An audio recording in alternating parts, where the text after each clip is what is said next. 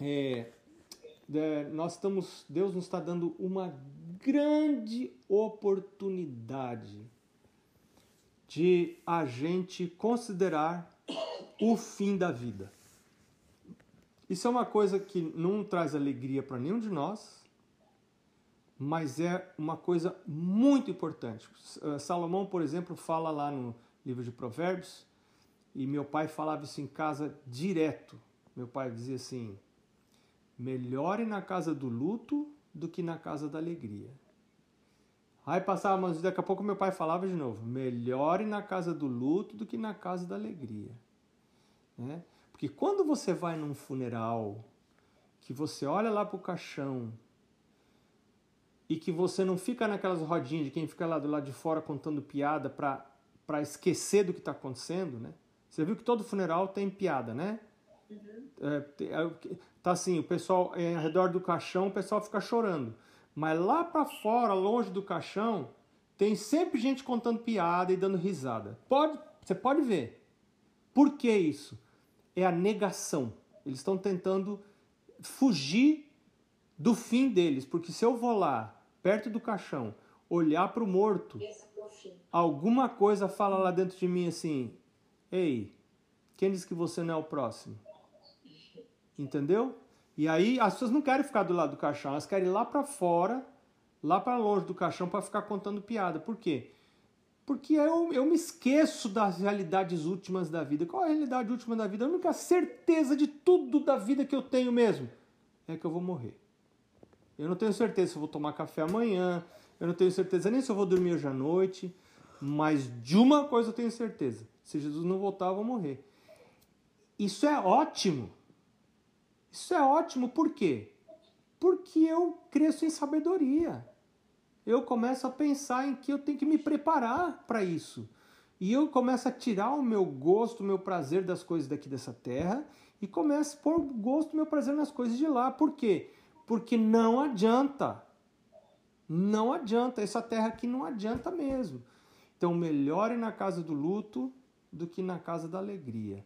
É, então Deus está nos dando essa oportunidade preciosa, preciosa, da gente pensar assim, ei, eu já umas três, quatro vezes.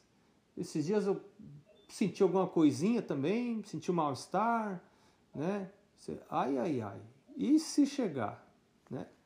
E às vezes dá um medinho assim na gente, né?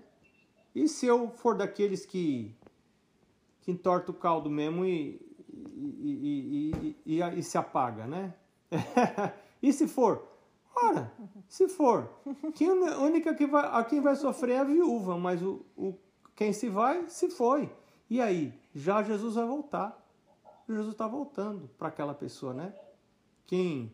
Eu estava ouvindo a, a, história de novo do pai do pastor Pavel Goya. pastor Pavel Goya é o, é o. Já contei algumas histórias dele para vocês. É o editor da revista Ministry. E ele estava ele tava contrabandeando Bíblia da Iugoslávia para a Romênia. E não sei quando vocês já leram o livro é, Um Milagre Após o Outro. Né? E ele e a polícia pegou ele e falou: é, Vou matar você, nós vamos matar você, nós vamos matar você. E começaram a botar arma no peito dele, né? Ele falou assim: Que beleza, que beleza, porque daqui a pouco então eu vou ver Jesus voltando. Que beleza. Tá, pode matar, pode matar, né? E aí os policiais, duas vezes, essa vez e uma outra vez, os policiais balançaram a cabeça e falaram assim: Você é doido. Você é maluco, você é maluco. E a Bíblia fala mesmo, né, que é, as coisas de Deus são loucura para os que perecem. É loucura mesmo. Você vê as coisas completamente diferentes, né? Uma outra vez, eu não sei se eu já contei para vocês, eu já contei, estou contando de novo. Outra vez, a mesma coisa, ele voltando, é, contrabandeando Bíblia da Iugoslávia para a Romênia, a polícia pegou ele de novo e falaram para ele: vou matar você. E puseram a arma no peito dele, começaram a, a brincar com ele, mas iam querendo matar mesmo, né? Ele disse assim: então pera um pouquinho, pera só um pouquinho, deixa eu tirar minha camisa. Daí o guarda falou assim: não, mas a bala não tem problema nenhum em entrar pela sua camisa. Ela falou, não, não, eu sei, eu sei que a bala entra pela minha camisa, mas deixa eu tirar a camisa. Mas por que você quer tirar a camisa? Falou, uai, por que vai furar a camisa? Se tem tanta gente que precisa. Deixa essa camisa servir para alguém. Aí o guarda, o guarda balançou a cabeça e falou, vai embora, vai embora, vai embora. Você é doido da cabeça, você é doido, você é doido. É, e, é, e, é, e é assim mesmo. É, é, o cristão é doido e vai ser visto cada vez mais como doido mesmo, né? São doidos mesmo. Nós somos as coisas de Deus são loucura para os que perecem e para os que não têm Deus. Então, o Senhor está nos dando oportunidade de nós pensarmos na vida. Tem gente que não tem essa oportunidade. Tem gente que deixa essa vida sem ter tido oportunidade de pensar, né? Na eternidade, na vida, no fim dela, nessas coisas. Deus está nos dando a todos. Né? Pode ser que nenhum de nós aconteça nada e a gente fique bem até lá, Mário, William e a e a Ellen, aconteça tudo bem. Né? Eu já tive um, uma febre horrível e dor de garganta e tudo já em fevereiro. E eu, eu acho que era o danado, mas não fiz teste até hoje. Sei lá. Ou pode ser que ainda vou pegar, não sei. E aí? Não adianta, o negócio é dormir hoje à noite, acordar amanhã e viver a vida. Viver a vida e esperar em Deus. E a hora que o Pai do Céu fala assim: chega, vai dar uma descansada aí agora que eu já estou voltando. A gente deita lá, faz igual a Moisés, né? Que Deus falou assim: pronto, Moisés, acabou. Sobe lá o Monte Nebo e troca de roupa com o teu filho, o Arão. Aí o Moisés. Hã? Irmão. O irmão, é, o irmão. Aí o Moisés, tá bom, subiu a montanha, Monte Nebo, que hoje está lá na Jordânia.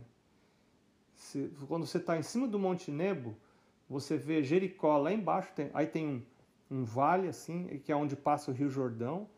Aí você vê o vale, o Rio Jordão ali e o, e o mar, mar sal, salgado aquele, né? Morto. Mar Morto. E aí do lado de lá do Jordão tá Jericó. Aí você sobe de novo, o Monte Nebo tá aqui. Aí sobe de novo umas montanhas, lá em cima está Jerusalém, mais ou menos uns 70 quilômetros do Monte Nebo. Né? Então dali, Moisés não entrou na terra prometida, ele só dali de cima do Monte Nebo ele conseguiu ver já a terra prometida, até onde seria Jerusalém lá, né, que seria a capital, ele nem sabia disso, ele morreu antes disso. E aí ele deitou ali, você não vê uma reclamação dele, né? um choramingo, não, completa aceitação, submissão, confiança, completa em Deus, completa em Deus. Deus está me chamando para descansar? É a melhor coisa que tem. Deus, Deus vai cuidar da viúva, Deus vai cuidar dos meus filhos, Deus vai cuidar de tudo. Deus, estou confiando no meu Deus. E vou descansar, mas tem futuro. Eu tenho futuro. Tem, tem vida eterna. Né? Jesus vai voltar. O melhor está por vir. É, isso não, não vai acabar. E a Mari está falando aqui, ah, o melhor ainda está por vir. Né? Então, minha gente, é isso aí. Esse é o pensamento. Deus nos abençoe e nos cuide, né? E nos guarde. Amém. Amém.